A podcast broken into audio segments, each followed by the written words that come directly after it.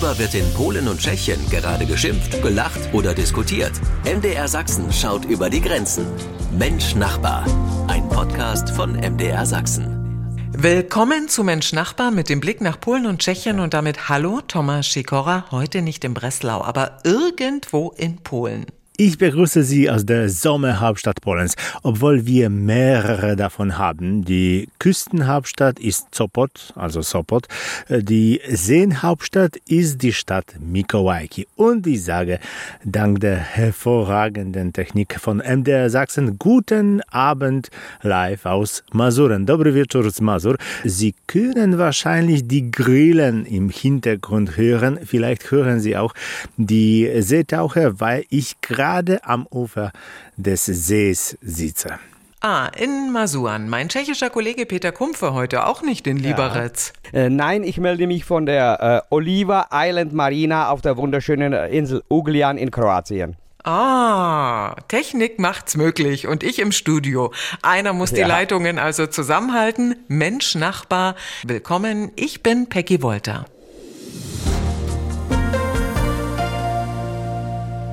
Sommerferien in Sachsen, Sommerferien auch noch in Polen und mein Kollege Thomas Sikora ist in Masuren, Tomek.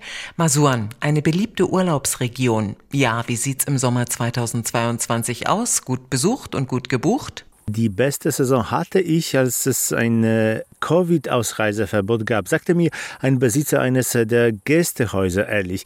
Diese Saison wird nicht schlechter sein, obwohl es mehr Arbeit gibt. Äh, denn äh, die Menschen kommen nicht für 14 Tage, sondern äh, für eine Woche und manchmal nur für drei oder vier Tage. Sein Fazit, Urlaube brauchen Erholung, müssen aber auch mit ihrem Geldbeutel und der Inflation rechnen. Deshalb haben sie sich für Polen und nicht für Italien oder Kroatien entschieden. Die Bettenauslastung der Touristen liegt, wie ich auch im Gemeindeamt von von masurischer Stadt Giżycko erfahren habe, bei 85 Prozent.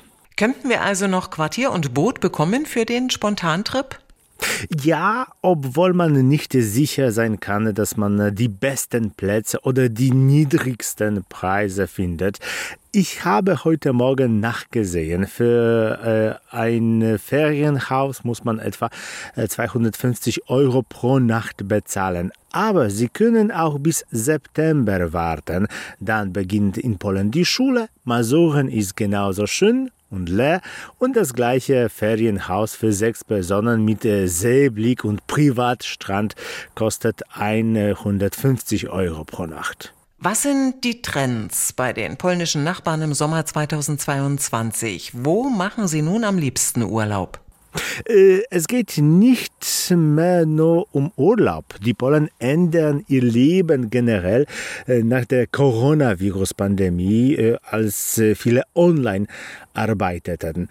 Denn die Möglichkeit, aus der Ferne zu arbeiten, bleibt bei den vielen Unternehmen bestehen. Polen kaufen Häuser in Kroatien, Spanien oder Italien. Zumal hm, diese viel billiger sind als in Polen. Wenn du, Peggy, hier in diesem unberührten berührten Land der Wälder und Seen ein Haus mit Zugang äh, zu einem See haben möchtest, müsstest du mindestens 500.000 äh, Euro bereithalten.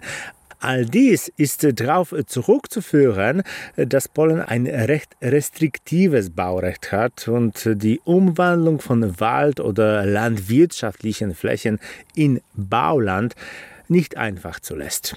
Ja, und ab ins Ausland dachte sich mein tschechischer Kollege Peter Kumpfe, man sagt ja, ja Kroatien, Peter, das Mallorca der Tschechen. Ist es im Sommer 2022 auch so? Äh, absolut. Kroatien ist für die Tschechen äh, das äh, Ausland Nummer eins. Also wer irgendwann zum Meer fährt und Tscheche ist, der fährt 90 Prozent nach Kroatien. Ja, was fasziniert die Tschechen so an Kroatien? Also Kroatien hat diese Faszination noch aus äh, den alten Zeiten Zeiten, wo es Jugoslawien war. Und äh, damals galt Jugoslawien als ein ganz, ganz nobler Urlaub, denn dann man konnte nicht einfach hinfahren, man musste einen Antrag für Devisen machen, ähnlich wie in den Westen. Also äh, die Fahrt nach Jugoslawien musste genehmigt werden und nur die besseren Leute fuhren damals nach Jugoslawien. Ich glaube, die Tschechen sind auch davon fasziniert, dass es hier Urlaub gibt äh, für alle Preisklassen. Also äh, für die sehr Reichen, die eine Yacht besitzen und hier sehr, sehr viel Geld ausgeben, aber auch für die, die einfach mit einem Zelt, äh, mit äh, fertigen Schnitzeln, mit äh, Gulasch in Gläsern äh, unterwegs sind, um die Faszination mehr zu erleben, aber dafür relativ wenig zu bezahlen. Mhm. Und welches Land ähm, ist noch beliebt bei den Tschechen? Ja, äh, dann äh, sind es Griechenland, Italien und äh, Spanien, die aber äh, weit, weit hinter Kroatien sind. Und was ich eigentlich noch vergessen habe zu sagen, weil die Sprache ähnlich ist, man muss äh, nicht äh, irgendwelche Fremdsprachen kennen, man kommt hier eigentlich mit Tschechisch ganz gut durch. Wie sieht der Tourismus bis jetzt im eigenen Land aus, in Tschechien, Peter? Also auf den ersten Blick eigentlich ganz gut. In dem ersten Halbjahr verreisten um die 5 Millionen Menschen, was aber weniger ist als vor Corona. 2019 äh, zur gleichen Zeit waren es fast 6 Millionen. Und das hängt wahrscheinlich damit zusammen, dass äh, es nur zwei Sorten von Leuten gibt in Tschechien, die, äh, bei Corona nirgendwo hinreisen konnten. Das waren wir ja alle. Und die einen sagen jetzt erst richtig und jetzt wollen wir raus und jetzt reisen wir, was das Zeug hält.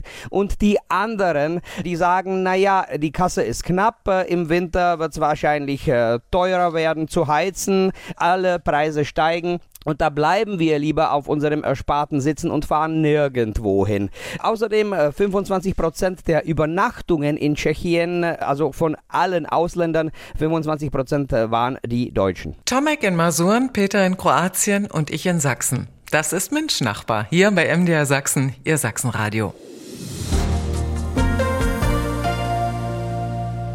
Tonnenweise tote Fische, tote Biber, besorgniserregende Meldungen über die Qualität des Wassers in der Oder. Das haben wir in dieser Woche gehört und das haben wir auch gemeldet hier bei MDR Sachsen. Thomas Sikora, das vergiftete Wasser kam aus Polen. Was wissen wir bis jetzt? Wir wissen jeden Tag mehr, aber wir wissen nicht alles. Wir wissen, dass die Angler seit Mitte Juli tote Fische in der Oder gemeldet haben. Wir wissen, dass es äh, vor etwa einer Woche so viele dieser Fische gab, dass man äh, sie zum Beispiel in der Nähe von Wrocław aufhörte, sie zu zählen äh, und anfing, sie zu wiegen. Bisher wurden etwa acht Tonnen toter Fische aus dem Fluss in der Nähe der äh, Hauptstadt Niederschlesiens gezogen. Dazu gehören Fische von wenigen Zentimetern Länge, aber auch äh, Wälse oder Hechte von über einem Meter Länge. Wir wissen, dass äh, in dem Wasser ein Lösungsmittel Mesithylen nachgewiesen wurde, von dem bereits ein Milligramm pro Liter ausreicht, um für Fische tödlich zu sein. Ist bekannt, wer das Wasser vergiftet hat, Tomek? Wir wissen nichts Genaues. Es ist bekannt, dass äh, zum Beispiel jemand in der Nähe von Orlau bei Wrocław die Rohre durchtrennt hat, äh, die die chemischen Substanzen transportieren und das Unternehmen sucht nach dem Täter. Aber die Kontamination fand weiter oben in der Nähe von Opeln statt. Hm, dort wiederum äh, erhielt eine der Sanierungsfirmen die Genehmigung, ein bestimmtes Reservoir mit Chemikalien zu spülen und in die Oder einzuleiten. Diese Spuren werden derzeit untersucht. Was unternimmt die polnische Regierung, um der Umweltkatastrophe entgegenzuwirken? Genau genommen nichts. Zwei Wochen lang äh, hat sie so getan, als wäre nichts geschehen. Und jetzt hat sie noch angekündigt, dass sie Signale und Spuren untersuchen wird. Inzwischen ist der Fluss praktisch tot und ähm, das vergiftete Wasser befindet sich nun in der Nähe von Stettin. Umweltschützer fordern den Rücktritt des Ministers und Kritiker weisen darauf hin, dass die Regierung niemanden gewarnt hat, äh, zum Beispiel nicht äh, im Fluss zu baden oder dafür zu sorgen, dass Hunde den vergifteten Fisch nicht fressen. Mhm. Peter, im letzten Jahr haben wir aus Tschechien über ja. einen vergifteten Fluss gesprochen. Wie ist die Situation heute? Also ich muss äh, bei den Ermittlungen die jetzt äh, Tomek beschrieben hatte, nur äh, lachen. Genau so lief es in Tschechien. Im September 2021 wurde der Fluss Bečva vergiftet, äh, tonnenweise tote Fische und, und, und, und, und. Der Verursacher war wahrscheinlich die Firma DESA, weil weit und breit niemand anderes ist, der gerade diese Chemikalie vorhanden hätte aber die Ermittlungen äh, haben ermittelt, dass es äh, jemand Unbekanntes war. Sehr unwahrscheinlich, dass jemand mit einer Zisterne gerade an den Fluss Bečva käme und da die Chemikalien reinkippen würde, einfach nur so. Und äh, warum wir auch so lachen, denn die Firma DESA gehört in die Holding des ehemaligen Premierministers Babiš. Also es wurde nichts ermittelt und äh, naja, es wurde alles irgendwie unter den Teppich gekehrt. Interessante Themen. Das ist Mensch-Nachbar. Fischsterben in der Oder, aber auch Umweltkatastrophen in Tschechien. Mensch-Nachbar. Ein Podcast von MDR Sachsen.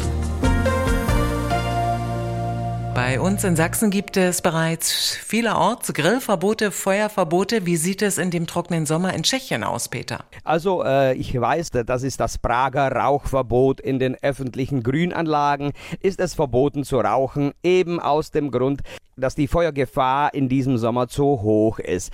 Prag außerdem führt aber oder hat schon eigentlich eingeführt ein Alkoholverbot. Also nicht nur rauchen, sogar nicht trinken äh, draußen.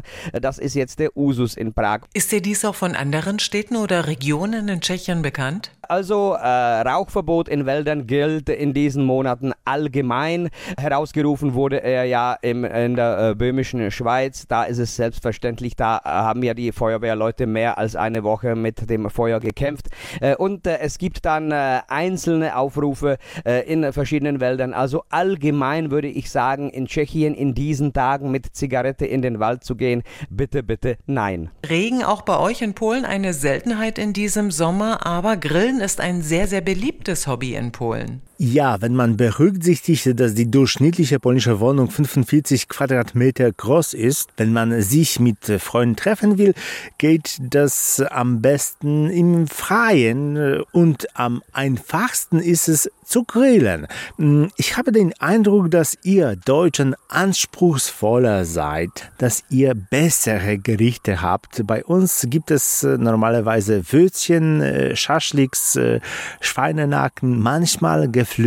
Nichts Ausgefallenes. Aber es ist jedem klar, dass man diese den Polen nicht verbieten kann. Trotz der trockenen Wälder und Parks und der vergifteten oder Grillen ist also also immer noch erlaubt. Feuer- und Rauchverbot in Grünanlagen in Prag, Grillen in Polen ist aber erlaubt in diesem trockenen Sommer 2022.